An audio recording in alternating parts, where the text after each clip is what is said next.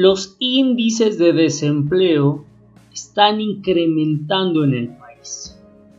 Así es, una realidad que pocos hemos querido ver u otros que ya estamos afrontando esa difícil situación. Para entrar en contexto, permíteme darte una visión más clara sobre los diferentes tipos de trabajadores. Podemos decir que el sector laboral se divide de manera muy general en dos sectores, en los trabajadores dependientes y los trabajadores independientes.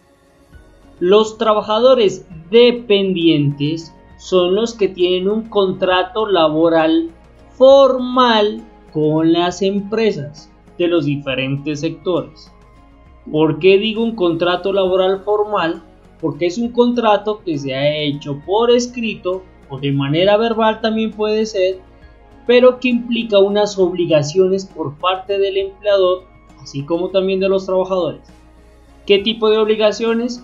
Una principal y esencial, afiliar a sus trabajadores al sistema de seguridad social. Esto quiere decir afiliados a salud, pensión y riesgos laborales. Por el otro lado tenemos los trabajadores independientes que celebran un contrato comercial con una empresa y que son fácilmente conocidos como los contratistas. Los contratistas también hacen aportes a salud, a pensión y riesgos laborales. Estos datos son los que tiene en cuenta Fase Colda para establecer el número de trabajadores por cada una de esas categorías. En Pasto, en Pasto, hasta febrero del año 2020, Fase Colda reporta que habían 71.855 trabajadores dependientes e independientes 6.302. ¿Por qué te menciono estos datos? Porque es muy probable que para este mes de mayo y junio esos datos bajen. Porque las empresas están afrontando una situación difícil de que no ha sido posible todavía reactivar al 100% sus actividades para poder cancelar esas nóminas. Entonces, lo que varias empresas están haciendo es precisamente terminando la vinculación laboral con sus trabajadores, ya sean dependientes o contratistas. Están terminando contratos. Podemos decir que también hay otra categoría de trabajadores. Son los trabajadores informales pero vinculados a una empresa. ¿Qué quiere decir esto? que hay trabajadores que prestan sus servicios a una empresa y no han sido afiliados ni a salud, ni a pensión, ni riesgos laborales. Puede ser que tú estés dentro de esa categoría. Si estás dentro de esa categoría, déjame decirte lo siguiente. Por lo general, ese tipo de trabajadores son los primeros en que se desvinculan de una empresa.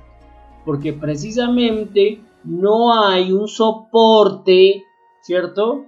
Que permita realizar unos trámites legales más fáciles ante un eventual despido. Bueno, este tema da para mucho de analizar, ¿cierto? El tipo de vinculación y demás. Pero el mensaje central que quiero dar en este último minuto es el siguiente.